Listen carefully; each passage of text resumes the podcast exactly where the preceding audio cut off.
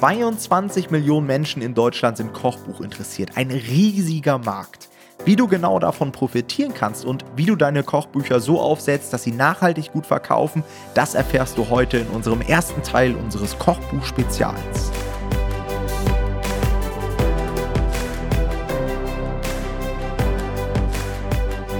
Hallo und herzlich willkommen zum ersten Teil unseres Kochbuch-Spezials. Heute wollen wir einmal mit euch gemeinsam durchgehen, warum es so attraktiv ist, eigene Kochbücher im Print on Demand über Amazon zu veröffentlichen und wie man das am besten so anstellt, dass es dann auch wirklich nachhaltig ist und einem die Kochbücher nicht nach ein, zwei Monaten bereits um die Ohren fliegen. Meiner Meinung nach ist der Kochbuchbereich auf Amazon einer der interessantesten und lukrativsten überhaupt. Schaut einfach mal in die Top 100 Liste auf Amazon, da werdet ihr das ein oder andere Kochbuch entdecken. Auch gerade nachher zur Weihnachtszeit besteht gefühlt die Top 100 nur aus Kochbüchern. Und für mich war es damals 2016, 2017, als ich mit dem Businessmodell angefangen habe, der ideale Einstieg letztendlich ins KDP-Business. Ich habe damals über die Kochbücher skaliert, habe, glaube ich, mittlerweile, ich müsste nachgucken, aber wahrscheinlich so um die 30 Kochbücher veröffentlicht und war einfach eine super Sache, um als Anfänger den ersten Cashflow aufzubereiten. In der heutigen Folge erklären wir euch, warum genau dieser Markt so attraktiv ist und wie ihr ebenfalls mit eigenen Kochbüchern profitieren könnt. Dabei ist natürlich auch wieder der Jonathan und ich würde sagen, Jonathan, erklär den Leuten mal, warum sind Kochbücher so attraktiv? Genau, also ich habe übrigens auch Kochbücher online, muss ich dazu sagen. Insofern ist es jetzt hier nicht, dass wir wie die Blinden von Farbe sprechen. Und zwar ist es so, dass es generell eine riesige Nachfrage nach Kochbüchern gibt. Ja? Also das kann man sich auch vorstellen, das ist ein generell ein Thema, was für eigentlich den Großteil aller Leute zu irgendeinem Zeitpunkt in ihrem Leben mal interessant ist. Wir können insgesamt sagen, dass 25 Prozent aller Ratgeber auf Amazon Kochbücher sind. Und es gibt insgesamt 22 Millionen Kochinteressierte in Deutschland. Ja, also das ist ungefähr ein Viertel der deutschen Krass. Bevölkerung. Das ist also schon echt eine Menge Leute. Das ist eine ziemlich große Zielgruppe, würde ich mhm. sagen, die man erreichen könnte. Dann ist es so, dass wir gerade in 2020, also letztes Jahr durch Corona, einen sehr starken Umsatzboom hatten, was die Kochbücher angeht. Genau genommen 30 Prozent mehr Umsatz im letzten Jahr auf ähm, Kochbüchern. Auch das ist natürlich relativ logisch zu erklären. Ja, wenn du die ganze Zeit zu Hause hockst, dann hast du einmal mehr Zeit, aber musst vielleicht auch mehr selber kochen. Und dann ist klar, dass die Leute da generell mehr gekocht haben. Ob das jetzt eins zu eins auf dieses Jahr zu übertragen ist, ist natürlich dahingestellt, aber ich denke, man kann davon sicherlich noch einiges spüren und es wird jetzt nicht komplett mhm. wieder zurückgehen, da bin ich mir auch sicher. Auch was die Nischenfindung angeht, ist das Thema sehr interessant eigentlich, weil Nischen hier wirklich ziemlich leicht aufzuspüren sind. Also wir merken es auch immer wieder im Coaching. Viele Coaching-Teilnehmer von uns finden sehr, sehr gute Kochbuchnischen, ja, weil es einfach verhältnismäßig einfach ist, hier welche zu finden. Das hängt auch einfach damit zusammen, dass die Qualität in diesen Nischen häufig noch nicht auf dem Level ist wie in anderen Nischen. Ja, also viele Kochbücher verkaufen sich Stand heute noch also wo ich mich bis heute frage, wie die sich eigentlich verkaufen können, einfach vom Aussehen her. Was für uns natürlich super ist, weil es dann qualitativ immer leicht zu überbieten ist. Und dazu kommt, dass sich der Markt natürlich immer wieder neu erfindet. Also wir haben gerade im Food-Bereich haben wir häufig neue Trends, die Leute irgendwie entdecken und dann da natürlich ein riesiges Ding losgeht, wo man ein neues Kochbuch starten kann. Ja. Was natürlich auch super cool ist, ist, wenn ihr so Tools nutzt, wie zum Beispiel Helium 10 Blackbox, Dort kann man ja zum Beispiel ein bestimmtes Keyword eingeben und darüber dann äh, bestimmte Produkte filtern, die sich in dem Bereich gut verkaufen. Und bei Kochbuchnischen sind die Keywords einfach sehr easy zu filtern, weil natürlich jedes Kochbuch das Wort Kochbuch enthält und jedes Rezeptbuch das Wort Rezepte. Ja, das heißt, darüber kann man sehr gut filtern und teilweise schon über so Keyword-Tools wieder auf neue Nischen kommen. Während das natürlich in anderen Bereichen sehr schwierig ist, weil die nicht immer die gleichen Begriffe als Hauptkeyword haben. Ja, voll. Häufig, was auch hilft, bei, um hier Nischen zu finden, ist, geht einfach mal bekannte Krankheiten durch. Hört sich ein bisschen doof an, aber es ist häufig so, dass viele Krankheiten auch durch bestimmte Ernährungsweisen bekämpft werden, sage ich mal, oder gelindert werden können. Und da gibt es häufig auch sehr spezifische Kochbücher für bestimmte Krankheiten. Und ähm, das ist häufig auch ein guter Weg, um hier noch neue Dinge zu finden. Hier müssen wir mal ein bisschen aufpassen, dass wir nicht zu stark in den medizinischen Bereich kommen. Aber so für generelle Sachen ist es, denke ich, ähm, unproblematisch. Was weiteres, was Kochbücher so attraktiv macht, ist, dass sie sich sehr, sehr gut verschenken lassen. Also viele Leute verschenken tatsächlich Kochbücher. Und das ist für uns immer was Schönes in Q4, wenn wir ein Buch haben, was sich gut verschenken lässt, weil wir in Q4 dann immer hier einen sehr guten Abverkauf haben und da nochmal ähm, eine Menge Geld mitnehmen können. Und als einer der letzten Punkte ist natürlich auch zu erwähnen, dass Kochbücher einfach verhältnismäßig einfach umzusetzen sind. Wenn man das jetzt mit einem komplexen Ratgeber vergleicht, ist ein Kochbuch zu erstellen tatsächlich sehr einfach. Wir haben deutlich weniger Hindernisse als bei einem komplexen Ratgeber. Und außerdem, was hier wichtig ist, ist, der Umfang hält sich in Grenzen. Also wir haben nach oben hin natürlich meistens irgendwie, also sind wir dann natürlich offen. Also ihr könnt auch riesige Kochbücher machen, aber rein theoretisch reichen auch teilweise unter 100 Rezepte. Ich bin davon eh eher ein Fan, weil ich es immer Quatsch finde, so super viel Rezepte zu machen. Ich finde persönlich sogar häufig 100 Rezepte zu viel, weil kein Mensch hat die Zeit, die zu kochen. Ja, aber man muss sich auch ein bisschen den Markt anpassen. Also so in der Richtung sollte es dann schon sein, weil sonst meckern die Leute irgendwann. Aber ihr braucht jetzt nicht ewig viele Rezepte, um hier erfolgreich zu sein. Das funktioniert auch so ganz gut die große Rezepteschlacht sehen wir immer wieder. Ne? Ja. Einer hat 100 Rezepte in der Nische, der nächste macht 150, 200. Letztens habe ich ein Buch gesehen mit 500 Rezepten. Ja. Also ganz ehrlich, das ist ja schon so eine richtige Enzyklopädie gefühlt. Äh, das kocht natürlich keiner nach. Ich bin sowieso der Meinung, dass die wenigsten selbst 50 Rezepte nicht nachkochen ja. würden, aber gerade in Deutschland hat man ja immer noch die Mentalität, mehr ist besser, ja, lieber viel die Auswahl viel. haben, viel hilft viel, ja. genau ja, deswegen würden wir schon sagen, 100 Rezepte sollte man in vielen Nischen schon haben, zumindest wenn man es offen kommuniziert. Ja, man kann, aber dazu kommen wir später auch nochmal bei den Hacks, man kann natürlich auch die Rezeptanzahl im Buch oder im Buchtitel nicht offen kommunizieren. Auch eine Möglichkeit. Ja. Genau. Der Kochbuchbereich ist sehr attraktiv, weil es eine extrem große Community gibt. Ja, zum Beispiel auf Facebook, auf Instagram, auf Pinterest seht ihr immer wieder Leute, die ihre Rezepte posten, die sich austauschen. Und das macht es natürlich ziemlich einfach, Bücher zu erstellen, weil wir gewisse Elemente bei der Zielgruppe einfach testen können. Aber zum Teil können wir sowas natürlich auch dafür verwenden, unser Buch zu vermarkten. Ja, indem wir einfach Traffic, den es extern auf Amazon gibt oder beziehungsweise Amazon extern gibt, auf Amazon leiten und so Buchverkäufe generieren. Ja, viele stellen sich jetzt natürlich die Frage, wie erstellt man denn Kochbücher? Ja, und die erste Frage, die für mich immer so aufgepoppt ist, ja, ich bin selbst irgendwie kein Koch, bin jetzt auch nicht der, der jetzt jeden Tag in der Küche steht und äh, sich irgendwas zusammenschustert. Wo bekommt man solche Rezepte her? Die kann man sich ja auch nicht aus den Fingern ziehen.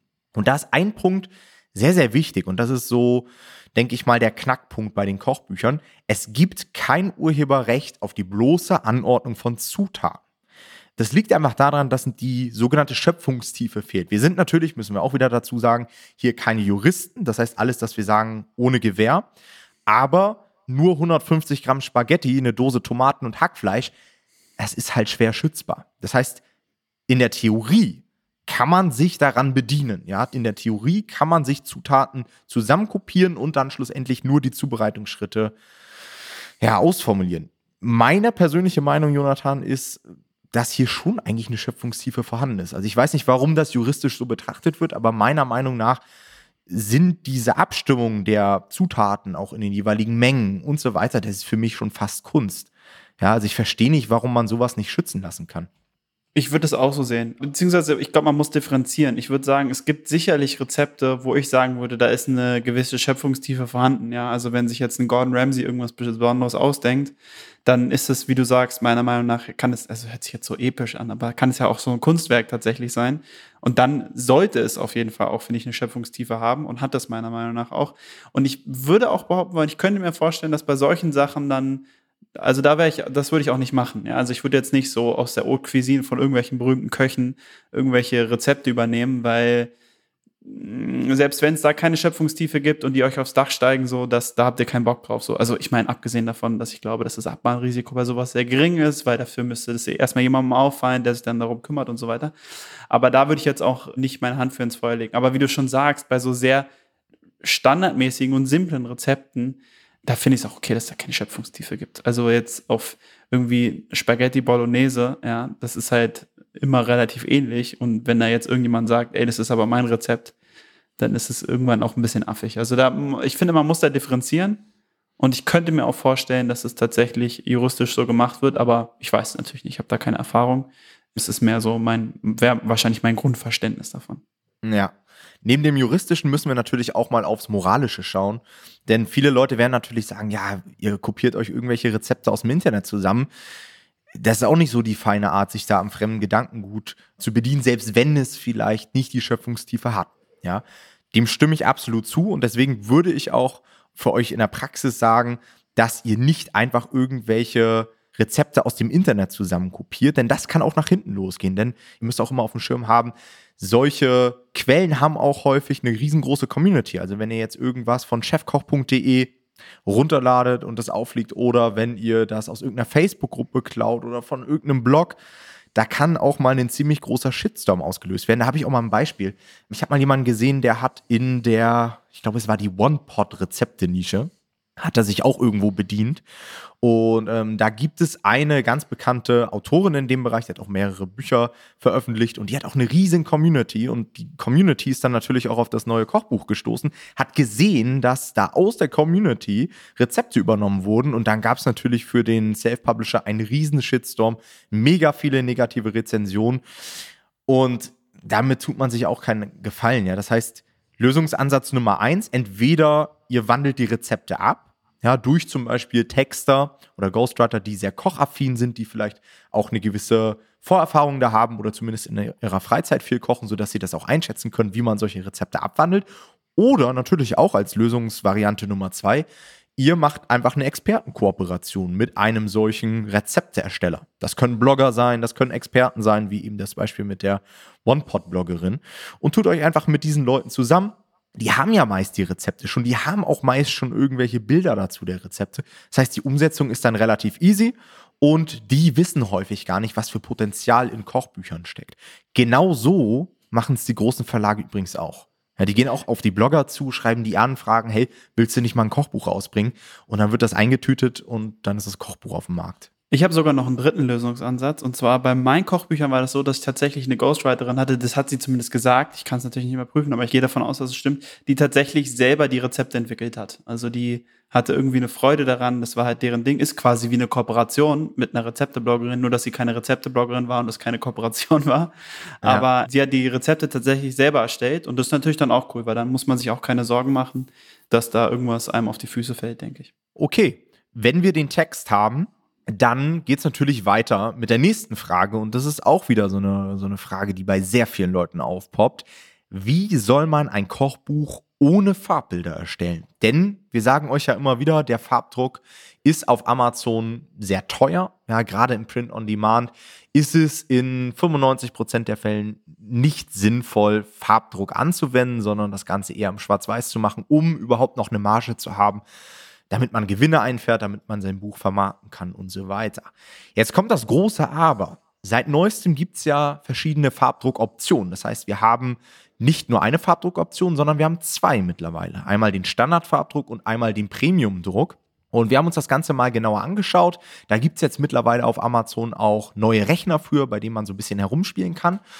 Und ich habe hier vor der Folge mich mal hingesetzt und habe einfach mal so simuliert. Ja, ein Kochbuch mit, ich glaube, es waren 100 Seiten mit dem Standardfarbdruck und ich möchte das Ganze zu einem Bruttopreis von 15 Euro verkaufen und dann habe ich tatsächlich 4,70 Euro, glaube ich, draus gehabt als Tantieme. Und das ist ja wieder eine Marge, mit der man ganz gut leben kann und auch 100 Seiten, ich meine, das ist jetzt kein Riesenschinken, muss man auch dazu sagen, aber mhm. mit 100 Seiten kann man ja schon einiges anfangen. Und auch der Standardfarbdruck auf Amazon ist ziemlich gut. Auch da haben wir jetzt in der letzten Zeit mal einen Test gemacht, einfach mal den Standardfarbdruck gegen den Premium-Farbdruck getestet. Und der Standardfarbdruck ist ein bisschen, wie sagt man, kontrastärmer. Also man sieht, dass es nicht so intensiv ist und das Papier ist auch ein bisschen dünner.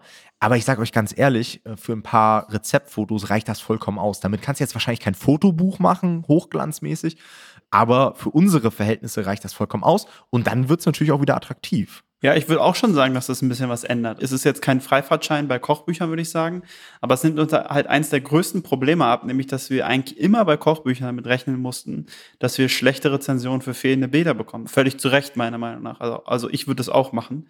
Und das können wir jetzt natürlich dadurch lockern. Ich denke, jetzt liegt es am Self-Publisher, wie gut sein Buch ist, ob er das hinbekommt, auf 100 Seiten halt so einen Mehrwert zu liefern und so gute Rezepte reinzupacken und so einen guten Inhalt zu liefern, dass es dem Kunden egal ist, dass es in Anführungsstrichen nur 100 Seiten sind. Ja, also ich denke, rein theoretisch kann man vom Inhalt her mit 100 Seiten eigentlich so viel richtig machen, dass der Kunde zufrieden sein kann mit dem Preis, den er bezahlt hat.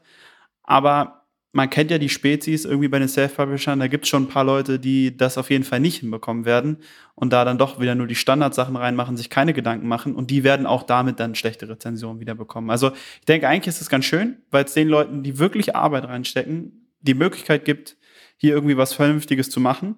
Und die Leute, die vorher sich auch keine Arbeit gemacht haben, ja, denen wird es jetzt auch nicht so richtig weiterhelfen, denke ich. Ja, was ich auf jeden Fall noch dazu sagen wollte, ist natürlich auch abhängig von der Nische, wie wichtig schlussendlich die Bilder für euer Buchprojekt sind.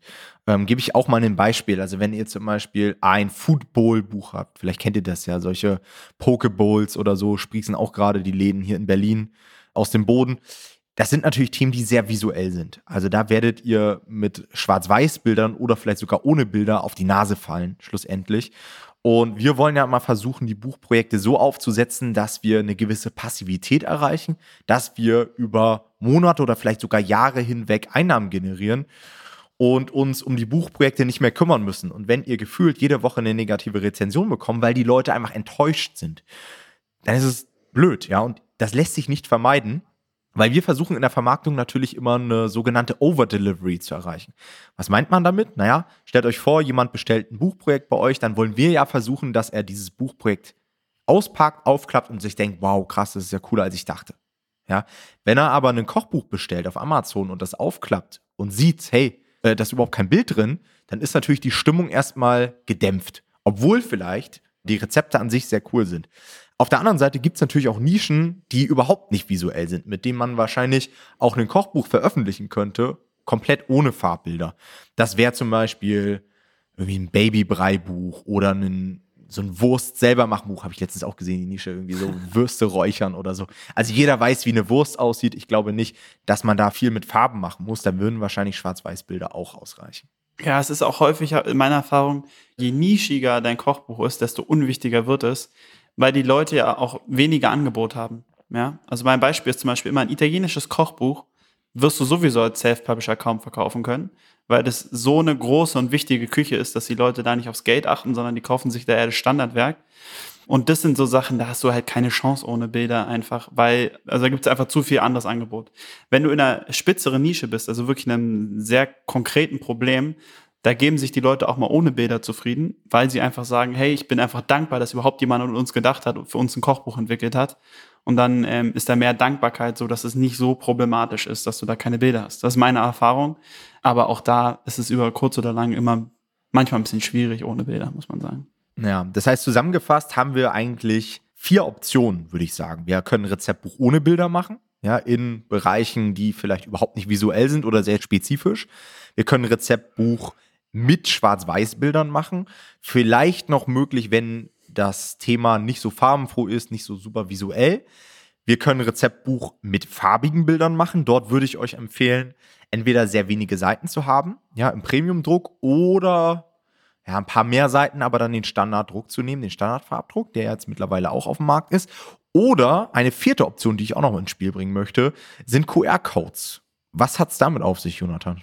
Genau, QR-Codes sind ja quasi einfach Links. Also das ist quasi ein visueller Link auf einer Internetseite. Die könnt ihr in euer Buch einbauen und dann hält der Kunde seine Kamera auf diesen QR-Code und bekommt dann oben in seinem Handy so eine Anzeige, da kann er raufklicken und dann öffnet sich die Seite, die ihr da hinterlegt habt hinter diesem QR-Code. Das heißt, da könntet ihr dann eine Farbversion des äh, Bildes hinterlegen, so dass der Kunde immer die Möglichkeit hat, das Ganze auch in Farbe zu sehen. Ja, das ist natürlich immer mit ein bisschen Aufwand verbunden. Ja, also ihr braucht erstmal die Bilder natürlich, wie wir die bekommen, das ähm, erklären wir gleich nochmal.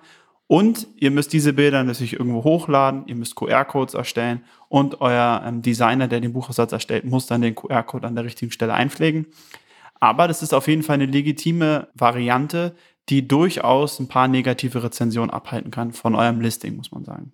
Absolut. Habe ich in der letzten Zeit auch des Öfteren mal gesehen, dass das Leute gemacht haben. Also gerade in den letzten Monaten sind einige auf dieses Themengebiet gekommen. Zu guter Letzt würde ich jetzt auch noch erklären, wie man überhaupt an Bilder kommt der Rezepte. Denn auch das ist natürlich wieder so ein Punkt. Option Nummer eins, ich denke mal, darauf kommen jetzt viele auch noch selbst, sind so Stockfotoplattformen. Da muss ich aber dazu sagen, das ist echt schwierig, weil Punkt Nummer eins, ihr erstmal Stockfotos finden müsst, die gewisserweise im gleichen Stil sind. Also ihr könnt ja nicht irgendwie einmal äh, ist das Ganze aus der Perspektive fotografiert, beim nächsten Bild ist es irgendwie ein schwarzer Hintergrund, beim nächsten weißer. Und da gibt es schon große Unterschiede in der Art und Weise. Das könnte man vielleicht noch verschmerzen. Aber der größte Nachteil von Stockfotos sind meiner Meinung nach, dass die meist nicht hundertprozentig zu den Zutatenlisten passen oder zu den Zubereitungsschritten. Denn ihr müsst euch ja vorstellen, ihr habt eine gewisse Zutatenliste und die muss man dann auch auf dem Bild sehen. Und wenn dann da irgendwelche Tomaten in der Pasta auftauchen, die aber in eurem Rezept gar nicht mit drin waren, dann sind die Leute ein Stück weit verwundert. Oder wenn der Kuchen auf einmal komplett anders aussieht, weil der einfach anders aufgegangen ist als auf eurem Bild, dann denken die Leute sich auch, okay, was habe ich jetzt falsch gemacht? Ja, also meiner Meinung nach nicht wirklich eine Option. Eine zweite Option ist, dass man Rezepte nachkocht oder nachkochen lässt. Ähm, wahrscheinlich die beste Möglichkeit, um wirklich coole Fotos zu bekommen, die dann auch wirklich das Rezept abbilden. Aber ist natürlich mit einer Menge Aufwand verbunden. Man kann das Ganze übrigens auch outsourcen. Ja, ich glaube, man nennt das Ganze Food Staging oder so. Es gibt da mittlerweile sogar Agenturen und Freelancer, die das anbieten. Da zahlt ihr dann einen gewissen Betrag, da kann ich euch jetzt gar keine Referenzwerte nennen, aber da zahlt einen gewissen Betrag und die kaufen dann alles ein, kochen das nach, haben da professionelles Equipment, haben Erfahrung, wie man sowas abbildet und schicken euch dann die fertigen Fotos zu. Das ist natürlich so das Nonplusultra, aber ich kann euch sagen, wenn ihr das irgendwie für 50 bis 100 Rezepte macht, dann wären wahrscheinlich die Fotos deutlich teurer als die Rezepterstellung an sich und da muss man sich dann natürlich wieder fragen, ob sich das lohnt. Oder Option 3, was ich auch noch so auf dem Schirm habe, ist, dass ihr einfach Blogger oder eure Kooperationspartner fragt, ob die bestehende Bilder zur Verfügung stellen können. Ja, wenn ihr jetzt zum Beispiel mit einem Kuchen- oder Backblogger zusammen ein Backbuch rausbringen wollt, dass ihr die einfach fragt, hey, du hast da ja schon Bilder auf der Webseite, wollen wir die nicht irgendwie mit einbauen? Wäre ich aber auch immer vorsichtig, weil nicht, dass ihr dann einfach den Free Content verpackt und der Community einfach den Free Content nochmal für 15 Euro andreht. Das fliegt euch dann natürlich auch um die Ohren. Ja, also muss man auch so ein bisschen aufpassen. Ja, man merkt schon so richtig charmante Lösung. Also gibt es eigentlich nicht. Also alle haben so ihre Vor- und Nachteile. Ich habe auch mal dieses Food Staging, habe ich mir auch mal für ein Kochbuch von mir angeguckt und ich habe irgendwie so im Kopf, dass es, glaube ich, 30 Dollar pro Gericht gekostet hätte. Und das kann man sich ja dann schnell ausrechnen. Also bei 10 Rezepten wären wir dann bei 300 Dollar, bei 50 wären wir dann bei 1500 Dollar. Ich meine, was man halt auch immer sagen muss dazu ist, ihr braucht ja nicht für jedes Rezept ein Foto. Ja? ja. Wenn ihr mal große Kochbücher durchgeht, da seht ihr auch häufig, nicht jedes Rezept hat immer direkt ein Foto dabei. Das heißt, wenn ihr 100 Rezepte habt und dabei 50 mit Fotos ähm, habt, ist es auf jeden Fall schon mal so, dass ihr deutlich weniger re negative Rezensionen diesbezüglich bekommt, wenn ihr überhaupt welche bekommt. Ja? Also das heißt, es kann sich durchaus auch lohnen, da vielleicht diese 1500 Euro in die Hand zu nehmen, wenn ihr wisst, was ihr macht. Also ich würde es jetzt nicht beim ersten Buch machen, aber wenn ihr Erfahrung mit Kochbüchern habt, schon ungefähr wisst, wie das Buch wahrscheinlich laufen wird, dann kann sich das auf jeden Fall rechnen. Das heißt, insgesamt gesagt, ähm, ist der Kochbuchmarkt super interessant. Gerade für Anfänger würde ich sagen, da man relativ schnell damit Cashflow aufbauen kann. Die Umsetzung dauert nicht super lang, der Rechercheaufwand hält sich in Grenzen und man kann damit super skalieren. Für die Leute, die sagen, ich will das lieber long-term machen, ich will Buchprojekte kreieren, mit denen ich vielleicht auch noch in zwei, drei, vier, fünf Jahren Geld verdiene, für die ist es vielleicht eher nichts, weil die Optimallösung ist das auch noch nicht. Auch mit den QR-Codes, mit dem Farbdruck, dann braucht man wieder irgendwelche Bilder, die man irgendwo herhaben muss. Dann nutzt man Stockfotos und sowas fällt einem meist irgendwann auf die Füße. Trotzdem insgesamt ein cooler Bereich. Im zweiten Teil unseres Kochbuch-Spezials wollen wir euch jetzt noch so ein paar Tipps und Tricks mit an die Hand geben, wie ihr einfach nochmal mehr aus euren Kochbüchern rausholen könnt. Wir wollen euch so ein paar Fehler nennen, die häufig begangen werden und so ein paar Hacks, mit denen ihr einfach nochmal eine Schippe draufpacken könnt und noch mehr rausholt. Das war's auch schon wieder mit dieser Folge. Wir hören uns beim nächsten Mal. Macht's gut. Ciao, ciao.